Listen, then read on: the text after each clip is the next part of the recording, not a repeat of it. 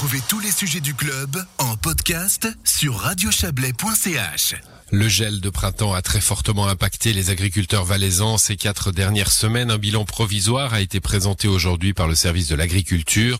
En arboriculture, bien sûr, ce sont surtout les abricots qui ont subi de plein fouet les vagues de froid avec une perte de production estimée à environ 70%, euh, la pire perte enregistrée depuis 30 ans. On en parle avec vous, Gérald Dayer. Bonsoir. Bonsoir.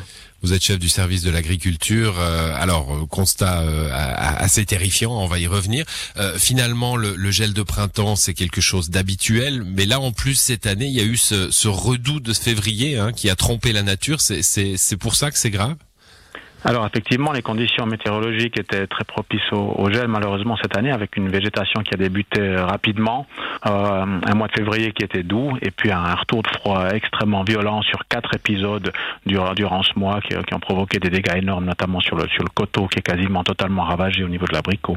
Voilà, et là quand vous dites épisode, c'est pas forcément une, seule nuit l'épisode, hein, c'est des épisodes de plusieurs nuits. Ça a été un combat euh, acharné. Hein. Il y a eu beaucoup de beaucoup de couverture médiatique là-dessus. On a tous pu s'en rendre compte. On a tous vu ces photos euh, magnifiques euh, de, de, de, fleurs gelées, mais terrifiantes à la fois. Tout à fait, c'était un combat d'arrache-pied qu'ont mené les, agriculteurs durant, durant toutes ces, tous ces épisodes. Malheureusement, les, les, les moyens usuels de lutte, notamment les, bougies, n'ont pas pu faire effet euh, la nuit du, du 6 au, 7 avril à cause du, du, vent notamment, où là, il y a vraiment eu des conditions particulières qui auraient dû anéant les moyens de lutte euh, habituels. Alors vous parlez du coteau. Euh, pourquoi le coteau est plus touché, fait plus froid, on imagine, hein, c'est un peu plus haut, est plus touché que la plaine? Alors il y a deux moyens de lutte essentiels. Hein. Il y a c'est l'irrigation en, plaine. Malheureusement, c'est un moyen qui n'est pas possible d'utiliser sur le coteau à cause de l'érosion que, cela provoquerait. Donc on utilise essentiellement des, mmh. bougies.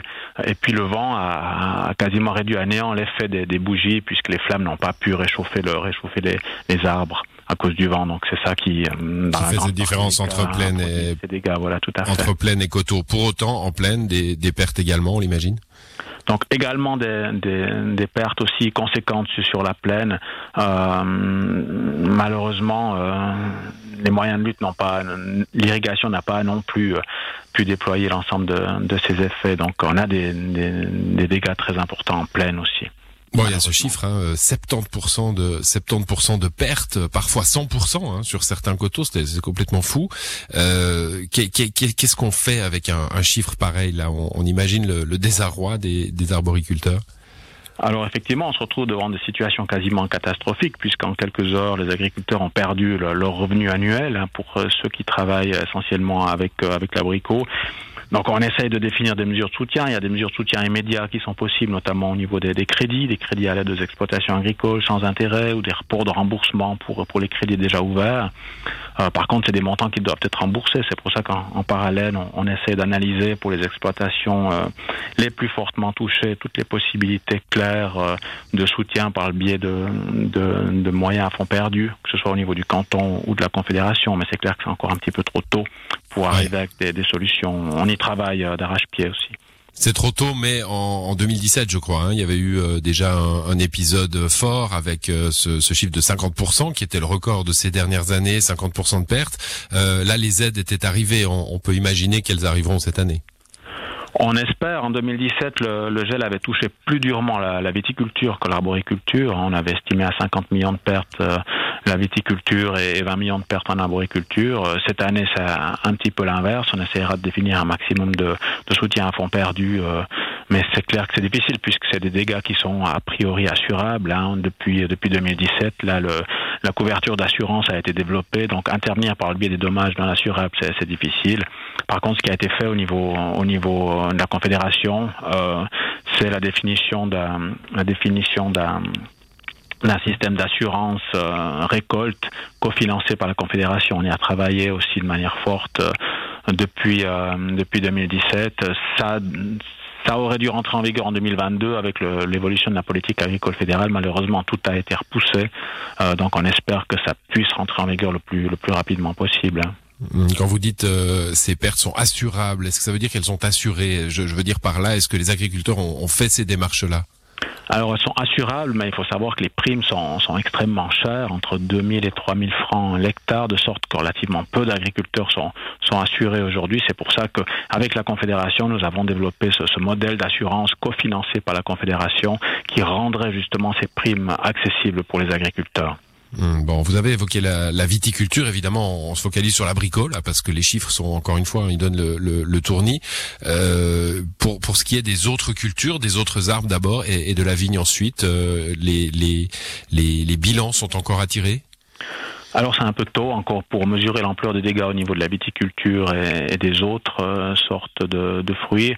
Euh, au niveau de la viticulture, on, a identifié certains cépages précoces qui avaient eu des, dégâts dans les, régions les, mieux exposées, mais pour l'instant c'est beaucoup trop tôt pour, pour, euh, pour se prononcer. Et puis de même au niveau des autres cultures euh, fruitières, c'est encore un peu tôt pour se prononcer. Euh, ce qu'on constate, c'est que la pollinisation se fait relativement mal à cause du froid. Les abeilles euh, n'aiment pas trop le froid. Elles restent au chaud dans leur ruche. Et puis euh, là, euh, peut-être des déficits en termes de, de, pollinisation aussi. Mais à voir pour, pour la suite. On espère que, que les autres, les autres branches de production ne soient pas, soient pas touchées. Bon, des bilans se, se tireront hein, pour la, la, la, viticulture, par exemple. On a vu en France voisine des chiffres aussi assez euh, assez terrifiants hein, sortir après ces épisodes de gel qui ont touché euh, des, des, vignobles aussi. Euh, dernière question, Gérald D'ailleurs, est-ce est que est-ce qu'on doit réfléchir aujourd'hui en Valais, alors pas pour euh, pas pour la semaine prochaine, pas pour dans dix ans, mais est-ce qu'on doit réfléchir à un changement de culture? Est-ce que le, le, climat devient trop rude pour euh, des fruits qu'on a qu'on a toujours vu pousser chez nous et, et avec le réchauffement climatique qui qui vivront des épisodes des épisodes climatiques difficiles. Alors la réflexion a déjà lieu hein, par rapport au réchauffement climatique. Une des thématiques, c'est effectivement l'évolution des, variétés. Euh, la réflexion se fait au niveau viticole, mais aussi au niveau au niveau de l'abricot. Et là, il faut l'idéal serait des variétés qui euh, qui euh, démarrent plus tard dans la saison, mais qui soient aussi précoces en termes de maturité.